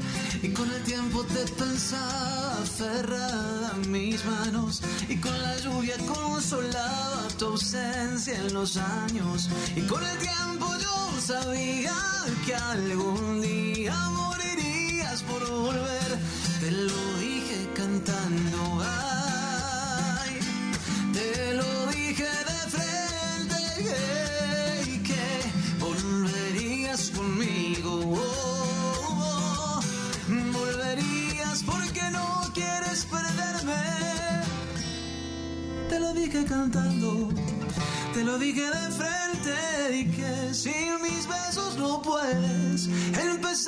mañana y sacarme de tu vida y de tu mente de la vida Oye, eh, qué bonita canción, es una de las grandes canciones interpretada de manera majestuosa por Alejandro Fernández. Lindo, lindo Alejandro. Alejandro me grabó varias. Me grabó la de este no se me hace fácil. Yo me acuerdo que una vez estaba yo con él y su manager, su anterior manager. Estábamos en algún lugar escuchando música con Aureo. Y estaba grabando y algo pasó que pidió que te llamaran. O sea, llámale a Marco. Eh, y todo el mundo moviendo, ay, no contesta. Pues estábamos ahí. Yo de metichillo, ya sé que te invitan, tú sí, nomás sí. estás viendo así sentado, este, echando un trago y una copita de vino tinto y, y tú pensando, hijo, este Gianmarco, quién sabe qué esté haciendo, que no contesta. ¿Qué hora? Bueno, pero con Alejandro, ¿qué hora era? Ya, ya tardecito, ¿eh? Ya ves, viste, ya tardecito. Sí, ya tardecito. Pero me Sí, acuerdo con- que no sé cómo. Llamar, llamar, todo, todo el mundo ya sabes, entre caos. Llámale a No, Marco. el- el Alejandro siempre ha sido muy, muy querido conmigo. Este, y he tenido la, la- la buena onda de grabarme canciones, ¿no? Este, una vez estuvimos en su casa en Puerto Vallarta como cuatro días con Aureo casualmente, este, escribiendo cosas. Entre ellas salió esta de acá, pues. Tal vez no quieras que esta melodía te susurre el alma y te lleve al recuerdo. o sea, No se me hace fácil olvidar, déjame pensarte una vez más. esa bala- es un baladón. Increíble. Es un baladón. Cuéntanos de Pepsi Center. Pepsi Center es eh, la segunda la segunda vez que, que la gente del Pepsi me, me convoca para y eso lo agradezco mucho porque si me están llamando digo "Mm, si me están llamando es porque saben que van a meter gente entonces este es importante y eso me da un termómetro interesante. Es mi segundo Pepsi Center vengo con toda mi banda. Ya para ese momento en el 25 de octubre, que los boletos ya están a la venta, para el 25 de octubre ya van a haber salido los tres primeros sencillos del álbum. Y ya debiste haber regresado a este programa a cantar uno por lo menos. regresa- No, los tres. Los tres, caray. Los tres. Porque, pues sí, han pasado que he venido de vez en cuando a tu programa y claro, si- si- de alguna manera canto las canciones que ya sabemos, pero como ya me he demorado dos añitos en hacer este nuevo disco, me toca cantarlas en tu programa como se debe. Este, vengo con mi banda, eh, es un show que dura aproximadamente dos horas 45. Casi tres horas. Ahí me sale el chente, ¿no? Qué rico. Hasta que, hasta que el público no deje de Porque sabes que tienes canciones y canciones Mm. y canciones y muchas eh, pues nos han hecho llorar, enamorarnos. Y canto las, obviamente, la- las canciones de mi obra, de, de mis discos, y también canto canciones de, de- que la gente me pide que le hice a otros, que, que está, está muy divertido ese bloque de, de canciones que uno, que son, canto mis propios covers. Pero está buenísimo. canto mis covers y está súper cool. Oye, eh, esa es una parte importante del show.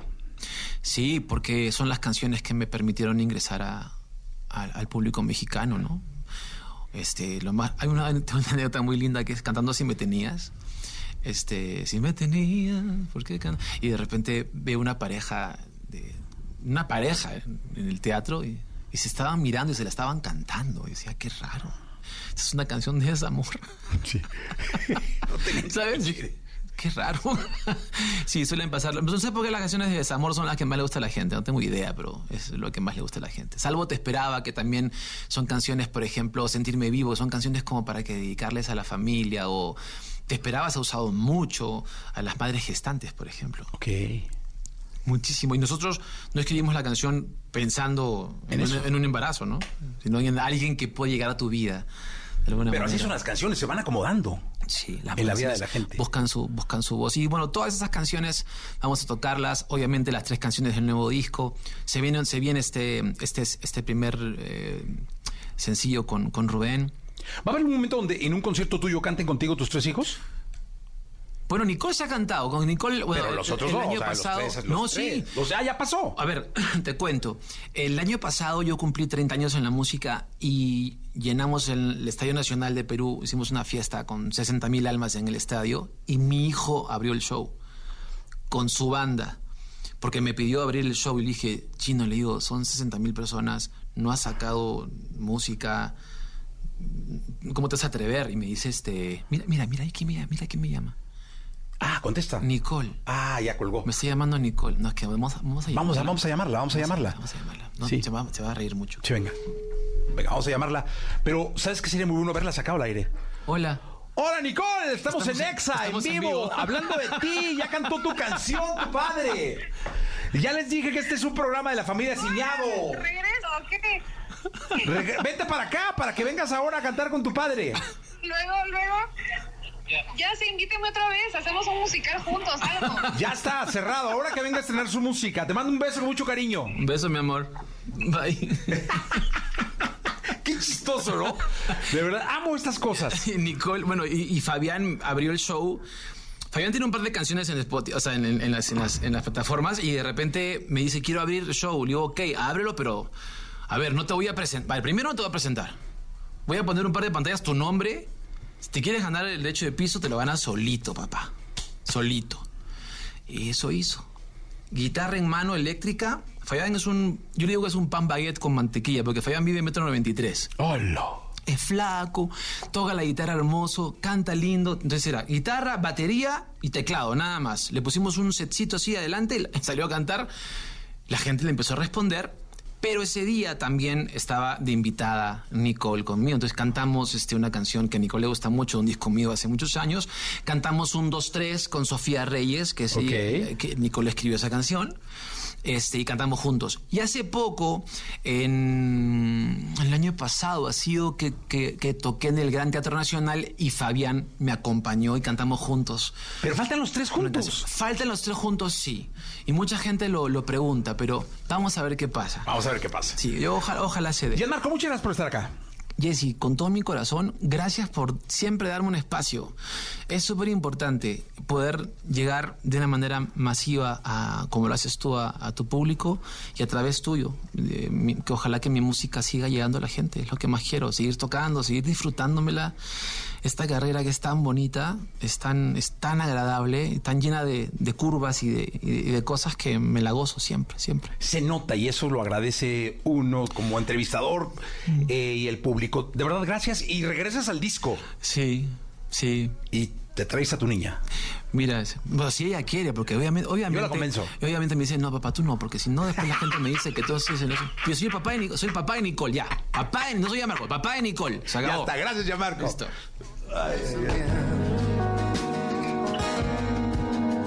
Se perdió poco a poco la palabra con el tiempo.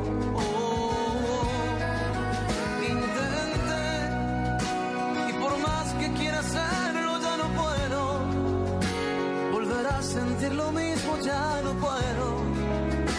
Ya sabemos que será